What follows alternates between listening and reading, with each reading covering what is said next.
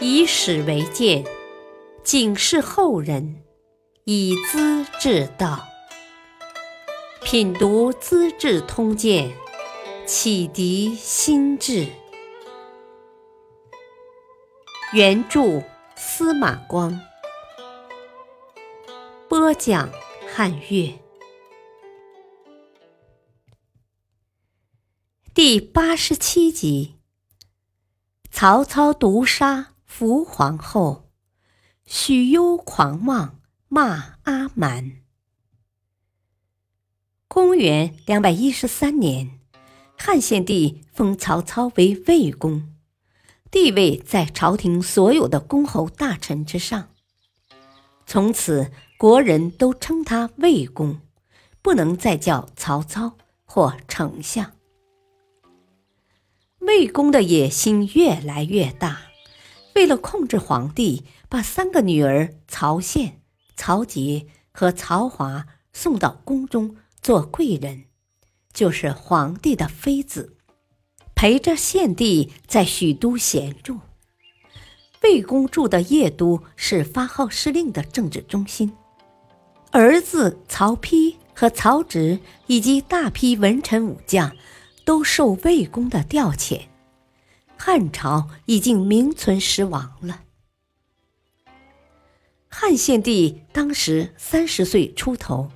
为人并不迂憨，但周围都是魏公的人，言行活动受到严密监视，整天提心吊胆的。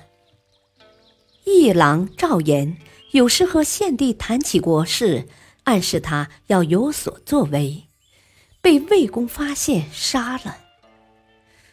从此，每当魏公有事求见，献帝不由自主的浑身发冷。怀着无名的恐惧，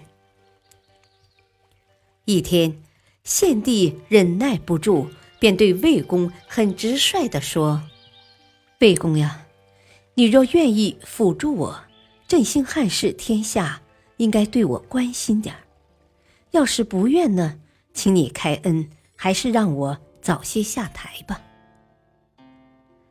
这话自然是真心诚意的。可是说者真心，听者假意。魏公竟吓出一身冷汗来。他想，把汉朝天子赶下台倒是很容易的事。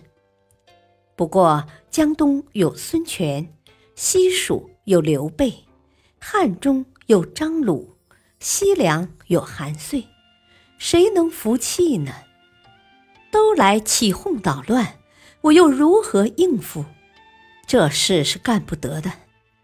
过去遮遮掩掩，现在让皇帝把伪装撕破了，该怎么办？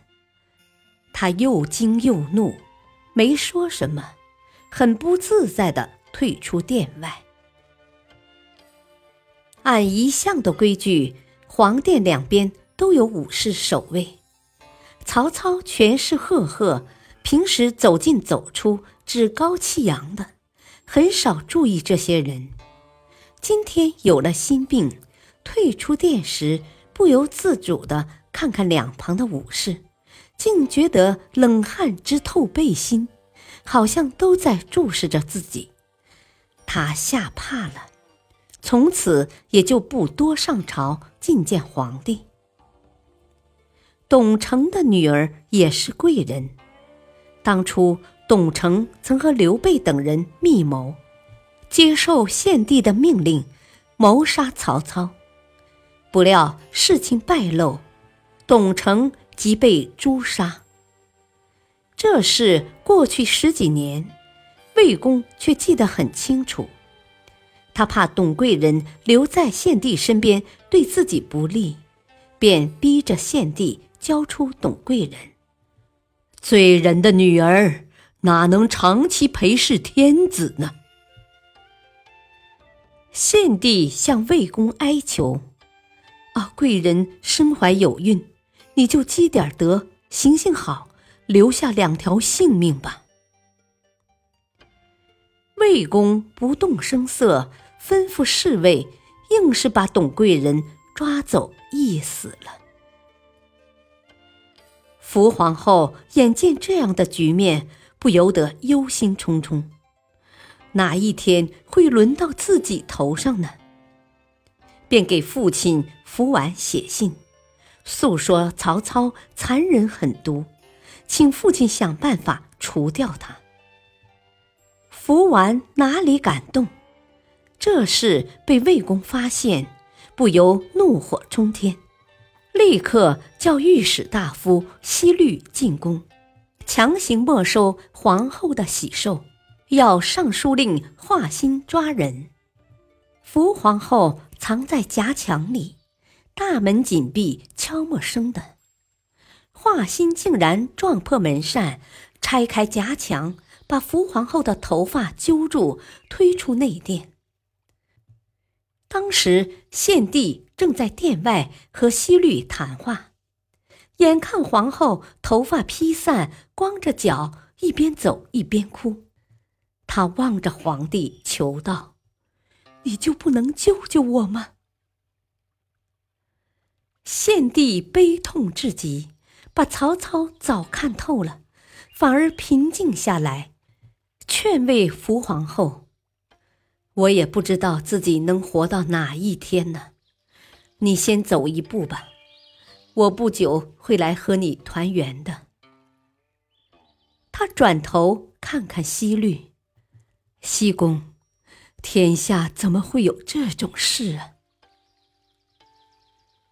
西律默默然无话可答，就告退了。福皇后被关进宫廷监狱，不久即被逼死。她生的两个皇子也同时被鸩酒毒杀。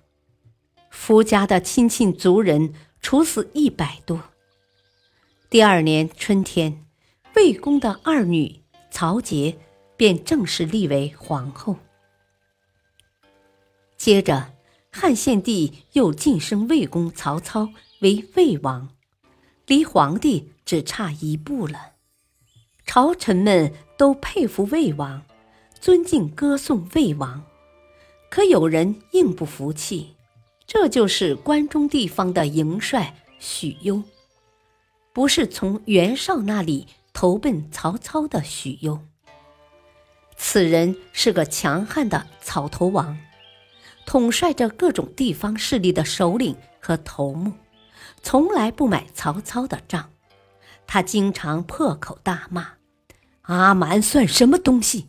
姓夏侯还是姓曹？怕他自己也弄不清，公然称起魏王来。”可笑至极，狂妄至极。曹操受到侮辱，发誓要把他消灭掉，准备出兵讨伐。魏王府的文武官员都劝慰他：“许攸是件小事，西边的刘备、东方的孙权才要认真对付嘞。如果不用出兵，把许攸招呼过来，对关中的稳定。”大有好处，何须过于计较？